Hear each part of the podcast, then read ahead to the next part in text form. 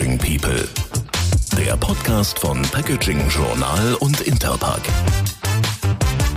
Da sind wir wieder bei Packaging People, dem Podcast für die Verpackungsbranche. Mein Name ist Julia Paul und hier sprechen wir mit den Menschen und Machern der Branche. Und das müssen nicht immer die großen Namen und Unternehmen sein. Viele innovative Ideen und Verpackungen kommen gerade auch von Startups. Und mit solchen haben wir auf der Interpack in unserer eigenen kleinen Startup-Zone gesprochen. Alle Videos und Gespräche von der Messe finden Sie auf unserer Homepage, auf YouTube und auf LinkedIn oder halt auch hier als Audioversion im Podcast. Und heute wollen wir hier im Podcast eines dieser Startups etwas genauer vorstellen. Und zwar eins, das sich mit einem der zentralen Themen der Interpack 2023 befasst. Und zwar dem Thema E-Commerce und wie man hier nachhaltige Verpackungen schaffen kann. Ja, und die jungen Gründer aus Hamburg haben sich dafür eine Mehrweglösung ausgedacht. Marc Engelmann und Katharina Kreuzer, CEO und CPO bei Boomerang, waren bei uns im Messestudio. Und Jan-Malte Andresen hat mal nachgefragt, was die Gründer genau machen und warum sie mit ihrer Lösung auch kommende EU-Regulierungen schon jetzt im Blick haben. Im Endeffekt, um das vielleicht einmal kurz zusammenzufassen, wir machen Mehrwegverpackungen für den E-Commerce. Das heißt, wir versuchen den äh, Karton, den man kennt, wenn man online was bestellt, äh, durch eine Mehrwegverpackung zu ersetzen. Und ja, auch die EU hat das auf dem Schirm und wird das zukünftig hoffentlich bald ähm, dann zur Pflicht machen für alle in Form einer Mehrwegquote. 50 Prozent sind da EU-weit im, im Raum und das gehen wir mit vielen verschiedenen Produkten an. Ja, ihr sagt hoffentlich, äh, viele äh, herkömmliche, etablierte Verpackungshersteller sagen, ey, ey, wir sehen das anders. Was kommt da auf uns zu? Aber ihr hofft natürlich drauf. Sinn macht es auf jeden Fall aus Nachhaltigkeitsgründen. Die Frage ist natürlich, wie, wie lässt sich es umsetzen? Und da habt ihr eine Idee. Vielleicht wollen wir es einmal zeigen oder wir können einmal ein Bildchen zeigen. Wir haben einmal eure Homepage uns angeschaut mit einem glücklichen Menschen, der nämlich schon was ist das dann? Korrekt, genau. Der hat schon einen unserer Packs in der Hand. Ähm, es gibt da verschiedene Größen. Katharina kann, glaube ich, zum Produkt dann nochmal mehr sagen. Genau, wir haben jetzt hier auf dem Bild einmal die Größe M zu sehen, äh, um genau zu sein, unseren Pack in Größe M, in der größten Größe, denn jede unserer Packs sind auch größenverstellbar, um dort auch nochmal das Leervolumen bei den Sendungen zu reduzieren. Ähm, kann dann nochmal um die Hälfte circa äh, größentechnisch reduziert werden, gibt es in XS, SL und auch in Boxen, die dann für fragile Artikel sind. Ihr habt angefangen in, nee, Anfang 21, ne? also Correct, jetzt genau. noch gar nicht so lang, zwei Jahre. Im Keller und im Wohnzimmer. Im, wie sich das gehört für ein Startup. Ja, ja, nicht in der Garage, sondern, sondern im Keller. Leider keine Garage, weil die Miete in Hamburg sehr teuer ist. In Hamburg sind selbst Garagen teuer. Das ist einfach so. In Düsseldorf geht's noch, wohl stimmt auch nicht. Stimmt auch nicht. Wie kamt ihr auf die Idee? Also Marc, von dir habe ich gelesen, du hast eigentlich einen ganz anderen Background, wobei erstmal Industriekaufmann, ne? Äh, ja, genau. Ja. Dann aber was mit Medien gemacht und auch gar nicht unerfolgreich. Ja. Und dann aber gesagt, ich gehe jetzt in den Keller und mache sowas, weil du von dieser Mehrwegquote gehört hast, weil es dich genervt hat, was du für Pakete gekriegt hast oder wie kam es dazu? Ja, schön wär's, wenn ich es damals schon gewusst hätte mit der Mehrwegquote. Nee, ich war tatsächlich äh, sehr, sehr genervt, wie glaube ich Millionen andere Menschen in diesem Land und in vielen anderen Ländern, von dieser schieren Anzahl an Packaging Waste, die wir alle so produzieren, wenn wir online was bestellen. Und ich sage das immer gerne, wir haben bei uns zu Hause im Keller so drei Müllcontainer, die sind immer voll, da liegt alles daneben. Und ich war kurz davor, so eine kleine Wut-E-Mail zu schreiben an die Hausverwaltung, ob sie nicht einen vierten Müllcontainer endlich aufstellen können, weil die immer voll sind. Und dann habe ich nochmal, bin ich in mich gegangen und dachte so, okay, vielleicht kann man irgendwas machen, um Packaging Waste zu reduzieren.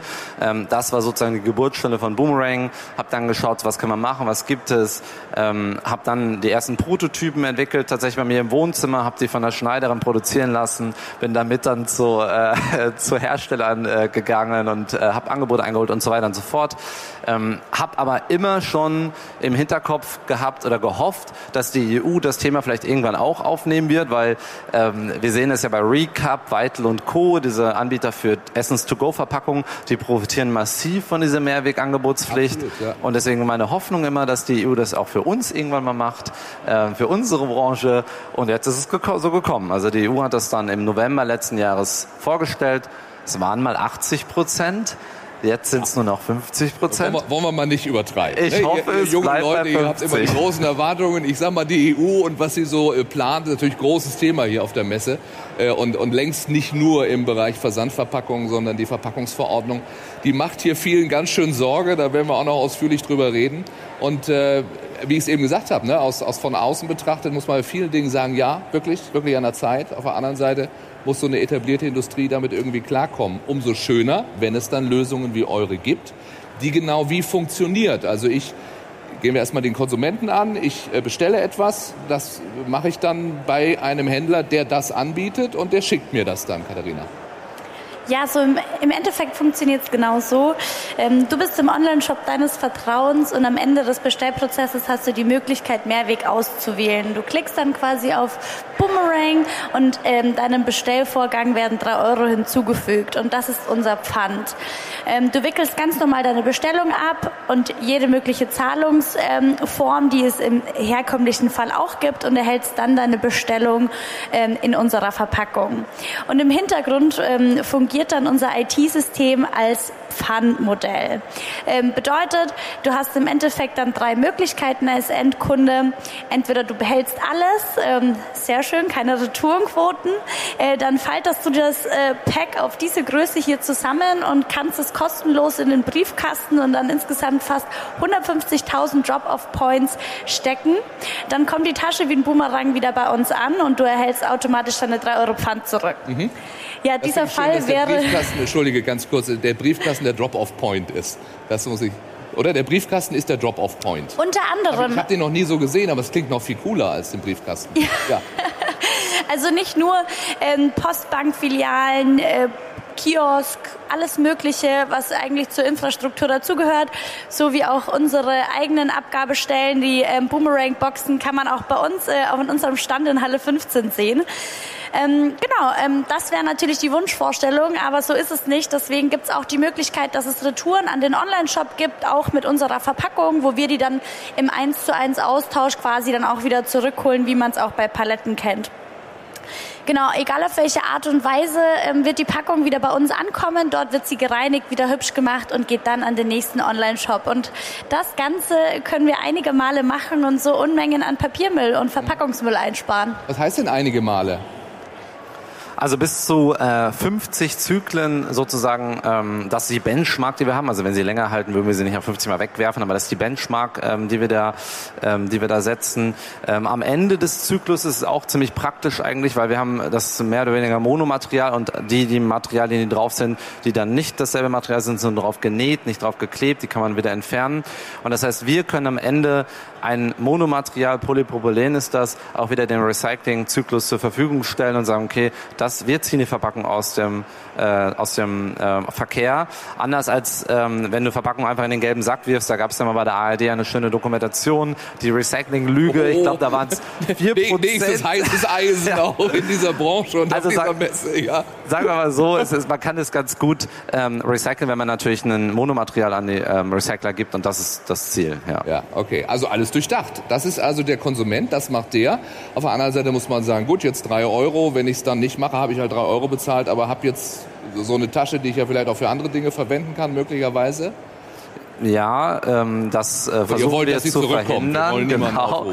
Man könnte da auch Rucksack-Tragegriffe äh, äh, noch dran machen, aber das machen wir genau nicht, damit sie nicht von den Leuten ähm, nicht wieder zurückgehen wird, sondern aus ökologischer und ökonomischer Sicht ist gut, wenn sie wieder zu uns zurückkommt. Absolut. Jetzt habt ihr gesagt, äh, der Online-Shop meines Vertrauens, der muss eben auch mitmachen und für den bedeutet das ja, da gehen wir erstmal die Vorteile an. Welche Vorteile hat er davon? Also der Online-Shop hat in allererster Linie natürlich erstmal eine deutliche Schärfung seines Nachhaltigkeitsprofils und ich glaube, das ist auch der größte und wichtigste Punkt, weswegen die Unternehmen auf uns zugehen, die Online-Shops. Es gibt diverse Kosteneinsparpotenziale. Es äh, zum Beispiel in Deutschland so, dass du ja, ähm, wenn du Paket, äh, Pakete oder, oder ähm, Produkte in den Umlauf gibst, dann musst du das an die DSD, also musst du DSD-Gebühren zahlen, äh, Gebühren sozusagen, die fallen weg, weil Mehrwegverpackungen nicht darunter fallen.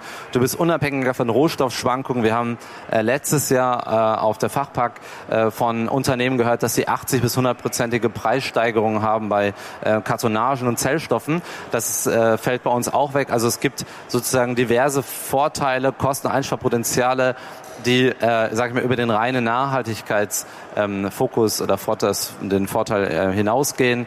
Ähm, und all das zusammen ist, glaube ich, das, warum Unternehmen auch jetzt gerade schon überlegen, das einzuführen, auch wenn die EU das ja erst in ein paar Jahren mhm. vielleicht zur Pflicht macht. Okay. Ähm, auf der anderen Seite ist es natürlich auch mehr ja Organisation, mehr Logistik für den Händler, oder? Also wie, wie kriegt er das gelöst? Kriegt er eine IT-Lösung? Wie, wie macht man das dann? Das ist eigentlich auch genau das, was uns ausmacht. Ähm, der Händler hat so gut wie keinen Mehraufwand, ähm, weil wir eine All-in-One-Solution anbieten. Ähm, bedeutet, wir stellen die Verpackung zur Verfügung, wir stellen das IT-System zur Verfügung, wir machen die komplett automatisierte Pfandabwicklung, wir machen die Reinigung der Tasche, die Rückführlogistik, sodass man einfach gesagt sagen könnte, der Online-Händler kann nachhaltig sein, ohne da groß selbst was dafür zu machen ähm, und sich zurücklehnen ähm, und mit uns gemeinsam den Onlinehandel ein bisschen grüner gestalten. Wie kommt es denn an? Also zwei Jahre ist äh, jetzt in meinem Alter keine lange Zeit. In der Startup-Zeit ist es schon eine Ewigkeit. Also wie weit seid ihr? Genau, also man muss sagen, wir sind live mit dem Piloten seit Dezember letzten Jahres. Ähm, live in äh, einigen Online-Shops, sind so mittlere Größe Online-Shops, hauptsächlich Fashion und Textilien. Ähm, bei denen kommt sehr, sehr gut an. Also wir haben extrem hohe ähm, Rücksendequoten der Verpackungen. Ähm, wichtig ist für uns und auch für größere Kunden, mit denen wir sprechen, dass ähm, wir durch diesen Piloten sagen können, wie viele Leute klicken das im Online-Shop dann eigentlich an, wie viele Verpackungen kommen zurück. Das wollen die natürlich alle wissen. Und das Coole ist auch, und das merken wir, dass bislang noch kein einziger großer Online-Shop uns gefühlt die Nase vor der Tür zugeschlagen hat, sondern jeder ist sehr interessiert oder hat das Thema eh schon auf dem Zettel. Ähm, das heißt, es ist auf jeden Fall für jeden Online-Shop ein sehr relevantes Thema und das merken wir sehr stark, ja kann man euch nur viel Glück wünschen. Ähm, jetzt auf dieser Interpack, die ja dann für euch logischerweise die erste ist. Ne? Du hast gerade die Fachpack angesprochen, natürlich für den deutschen Markt sehr wichtig. Das hier ist jetzt das, das große internationale Theater äh, mit diesem ganzen internationalen Publikum. Da steht man doch erstmal so ein bisschen staunend äh, und, und, und lernt auch ganz viel, oder? Über diese Branche, in die ihr euch ja dann reingestürzt habt, aus erstmal ganz anderen Motiven. Also wie, wie, wie nehmt ihr das wahr hier? Korrekt, also ich glaube, wir lernen hier sehr viel, auch über ganz fachfremde Dinge, zum Beispiel Maschinen für äh, pharmazeutische Zwecke lernt man auch viel. Aber ähm, nee, wir lernen natürlich auch viel, was Materialien zum Beispiel angeht oder ähm, innovative Verschlusstechniken und sowas. Wir haben mit vielen Herstellern, Produzenten gesprochen, die auch vielleicht für uns interessant sein könnten, weil wir natürlich auch in unserer Produktentwicklung, das macht ja Katharina hauptsächlich, ähm, dass wir da äh, weiter innovativ sind, an anderen ähm, innovativen, nachhaltigen und recycelbaren Lösungen arbeiten. Und deswegen ist es für uns super hilfreich, dass wir so viele, so viel geballte Innovation und so viel geballte Power eigentlich mit dieser Messe ähm, auf einem Fleck haben. Was steht in der Produktentwicklung an? Also was, was wären denn so nächste Schritte, Träume? Oder ist es jetzt erstmal geplant, damit äh, den Markt zu erobern? Also ich denke, wir können, äh, ich sowie das komplette Team können stolz darauf sein, ähm, was wir in den letzten Monaten entwickelt haben. Ähm, wir haben uns dort auch nochmal professionalisiert, haben im Team ähm, eine Verpackungsingenieurin mit aufgenommen, die das Thema angreift. Ähm, wir wollen uns aber nicht darauf ausrufen, was wir bislang äh, schon gekonnt haben oder was wir jetzt gerade eben machen. Ähm, bedeutet, wie können wir die 50 Zyklen vielleicht irgendwann zu 100 Zyklen machen? Wie können wir die Recyclingfähigkeit Nachhaltigkeit noch mal mehr verbessern? Wie können wir ähm, den Recyclinganteil immer weiter erhöhen und ähm, ja, das Produkt einfach nie ruhen lassen, sondern einfach immer weiter verbessern? Ähm, sprechen damit verschiedenen Produzenten, verschiedenen Materialanbietern und ähm, wollen dort in die Breite sowie auch in die Tiefe gehen. Ich hatte die Größen angesprochen. Also wir können jetzt, sagen wir mal schon, äh, von Winterjacke bis äh, Accessoires alles verschicken und all das mit dem minimalsten Leeranteil.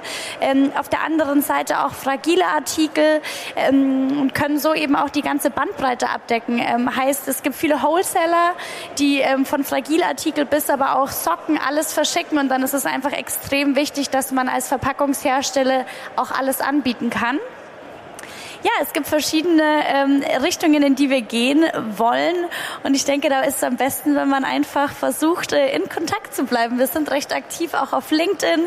Äh, heißt, sobald ein neues Produkt online ist, wird man es dort sehen. Auch ähm, Automatisierungsfähigkeit zum Beispiel ist so ein Thema. Ja? Also wir ähm, haben natürlich viele Online-Shops besucht und gesehen und ähm, ärgerlicherweise haben vielleicht der eine oder andere sich für ein paar Millionen Euro eine Kartonfaltanlage hingestellt und dann kam im November die EU hat gesagt, wir wollen keine Kartons mehr. Also auch das ist für uns ein sehr wichtiges Thema, zu gucken, wie kriegen wir unsere Prozesse, unsere Verpackungen und unsere zukünftigen Innovationen automatisierungsfähig und auch nutzbar von Unternehmen, die vielleicht gerade viel Geld in die Hand genommen haben für Automatisierungsanlagen. Ja. Spannend, spannend.